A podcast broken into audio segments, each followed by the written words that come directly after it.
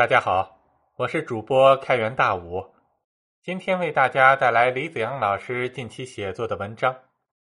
文章的题目是《给计划经济翻案》第一部分。文章的发布日期是二零二一年十一月二十六日。我国现在实行的是社会主义市场经济，并且是在改变了原有的计划经济以后，经过改革而实行的市场经济。这样一来，在很多人心目中，计划经济的形象就很差，基本上是错误和走弯路的代名词，甚至可以说，计划经济已经被妖魔化了。说某人某事属于计划经济。就等于说此人此事完全错误，并且这一切完全无需证明。但是，在仔细看了计划经济在中国的整个实施过程以后，我却深感大家（这里也包括此前的我）对计划经济的认识印象有很多不符合历史事实之处，对其中的一些重要环节的认识，甚至可以说是南辕北辙。因此。探寻和恢复历史的真相很有必要。另一方面，现在国家强调不能割裂新中国的前三十年和改革开放以来的后四十年，既不能用改革开放后的历史时期去否定改革开放前的历史时期，也不能用改革开放前的历史时期去否定改革开放后的历史时期。在新中国的前三十年中，计划经济。无疑扮演了核心角色，发挥了决定性的作用。如果对计划经济没有完整和准确的认识，就无法真正理解前三十年，也无法在前三十年和后四十年之间建立起有说服力的联系和因果关系，进而也就无法完整准确的理解和认识新中国。这就是我现在要为计划经济翻案的原因。之所以要给“翻案”二字打上引号，是因为这里的翻案，其目的并不是主张重返或重建计划经济，而是要改变我们头脑中对计划经济的那些片面认知。我先来描绘一下大家，当然也包括此前的我印象当中计划经济的样子。计划经济意思就是用计划来指引国家经济的发展。它拒绝和排斥市场价格、企业利润这些信号的指引作用。计划当然是由国家有关部门制定的，包括每年生产多少钢铁、粮食、化肥、煤炭等等，然后再把这些生产计划下发给企业去生产。为了确保企业服从计划、听指挥，就要把企业全都变成国有企业。企业的厂长、经理都由政府任命，他们和国家官员干部没有区别。他们的责任就是按照国家计划去组织生产，完成计划制定的生产任务。在这个过程中，不需要市场价格和企业利润，也不需要企业去采购和销售。企业生产所需的物资、能源、机械设备都由国家无偿供应。生产出来的产品由国家直接取走，只要完成了国家的计划，企业的干部员工就能得到事先规定的工资，有的还有奖金。这样一来，整个国家仿佛成了一个大企业，国家公民在这个企业中各有级别和分工，而国家，具体说是中央的国家机关，作为计划者，他们负责制定这家大企业的生产计划。包括五年计划和年度计划，其他人的任务就是服从。在现实中，这种计划经济最早出现在苏联，中国的计划经济体制也主要是仿效苏联而来。那么，第一个问题就来了：中国为什么要仿效苏联去建立计划经济体制呢？这就是大家对中国计划经济体制的第一大误会。大家都以为，旧中国虽然有种种的不好，但实行的肯定是市场经济，有资本家，有工人，有私营企业，有市场交易嘛，那当然是市场经济了。计划经济是新中国带来的，新中国的自我定位是社会主义国家，所以就从同为社会主义国家的苏联学来了计划经济。十月革命一声炮响，给中国送来了马列主义，在建国后又给我们送来了计划经济。这种认识是错误的，因为历史事实并非如此。历史的真相是。中国的计划经济从国民党政府时期就已经开始了。国共两党虽然在政治上互为敌人，但在实行计划经济这一点上却颇为一致。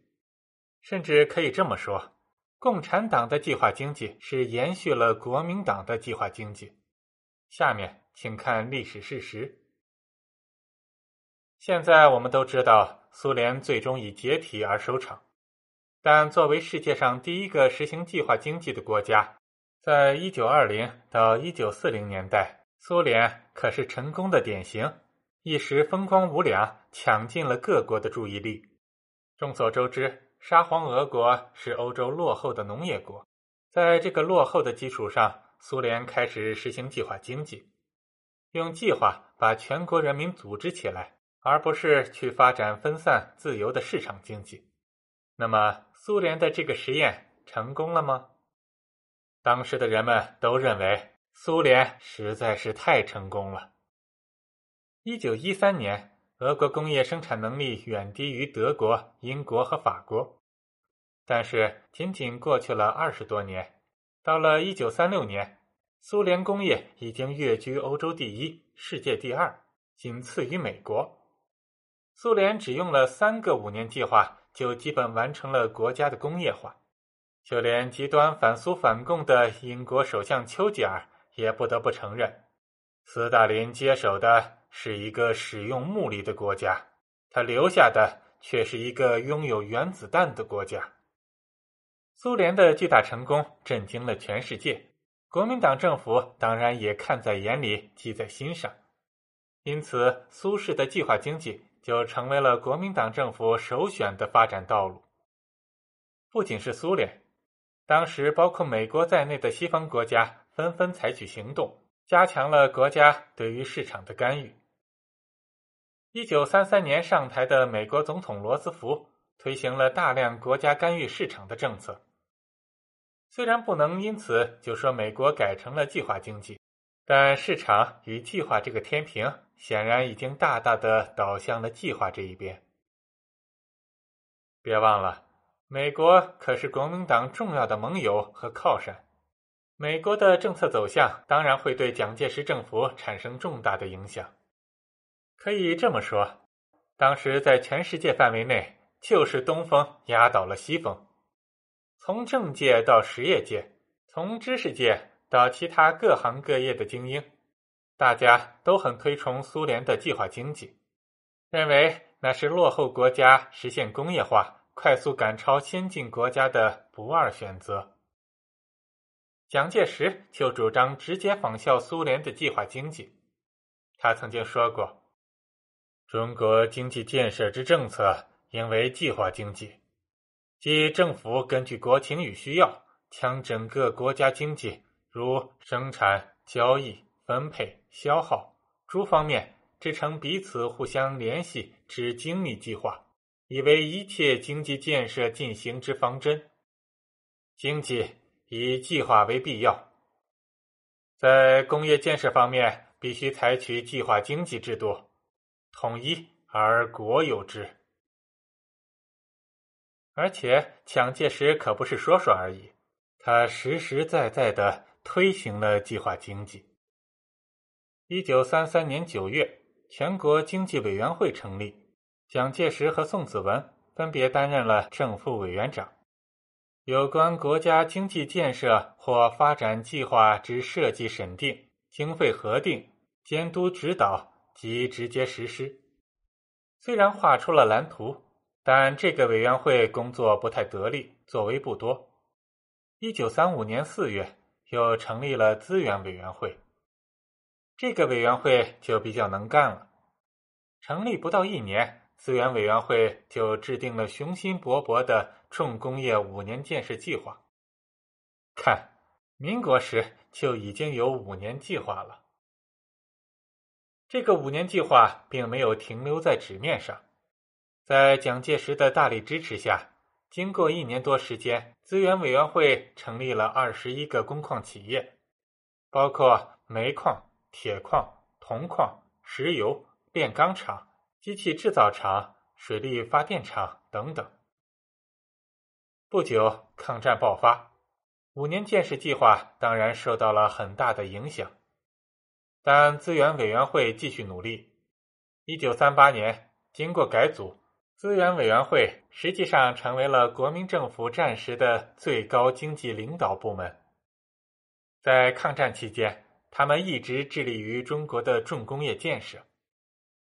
一九三七年抗战开始时，他们拥有二十四家企业，员工两千多人。到一九四五年抗战胜利时，资源委员会已经拥有工矿企业九十八家，员工总数超过了六万人。所以，抗战后资源委员会在社会上的威望很高，众人交口称赞，大家都觉得这个部门的水平远超过国民党政府的其他部门。抗战胜利后，资源委员会就有了大显身手的机会。他们制定了国营工业三年建设计划，这个计划的目标是实现钢材、水泥等重要工业品的自给自足。到一九四七年，资源委员会已经控制了全国百分之八十以上的近代制造业、矿业和交通运输业，以及百分之九十以上的现代金融业。从一九四五年抗战胜利。到一九四七年这几年，被称为中国国营事业发展的黄金时代。后来，随着解放战争的爆发，国民党政府的军费开支急剧膨胀，已经无力继续投资建设，资源委员会的后续计划也就无法实行了。到了一九四九年，资源委员会宣告解散。资源委员会虽然解散了。但他却并没有就此彻底消失，队伍散了，但人还在。中国共产党当然也注意到了资源委员会的工作，深知这批人才对国家经济建设的重要性。在解放战争即将胜利的一九四九年初，中共中央特别发布命令，要求解放军各部队特别留意各地的资源委员会。及其所属企业的官员、经理、工程师、技术员等等，要求设法留住这些人，并保留他们的职位和工资。因此，资源委员会及其所属企业的人员百分之九十都留在了大陆，他们并没有跟随国民党政府逃往台湾。后来，这些人在中国计划经济体制的建立中发挥了重要作用。他们是当时中国仅有的了解该如何制定国家经济发展计划的人，而且在管理工业企业上，他们也是非常宝贵的人才。相比之下，当时共产党的干部极度缺乏这方面的实际工作经验。实际上，新中国的第一个五年计划，主要就是由这些前国民党资源委员会的人员编写出来的。另外，前文列举的数据表明，通过解放后以及之前的努力，到一九四九年，中国国营工业企业的比例已经相当高了。现代化的大工业、交通运输业、金融业，绝大部分都属于国有。在当时的语境下，这被称为官僚资本。新中国建立以后，当然要没收这些官僚资本。新中国建立起的以国有企业为主体的工业体系，实际上是没收官僚资本的必然结果。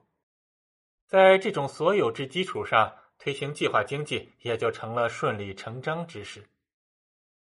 可以这么说，新中国从一开始就是一个国有企业占据主导地位的国家。可见，新中国从一九五零年代开始建立的计划经济体系。在此之前，实际上已经有了差不多三十年的发展历程，并且除了所有制基础，在国际关系、思想观念、社会共识等多方面，新中国都必然要选择计划经济的发展道路。计划经济并不是共产党人的异想天开或者主观设计，而是二十世纪以来中国的一个内在的发展趋势。新中国顺应了这个发展趋势，并在此基础之上继续大步向前。关于计划经济在新中国建立以后的历程，我们留在下篇文章继续说。以上是本文的全部内容。更多精彩文章，请关注李子阳的同名微信公众号。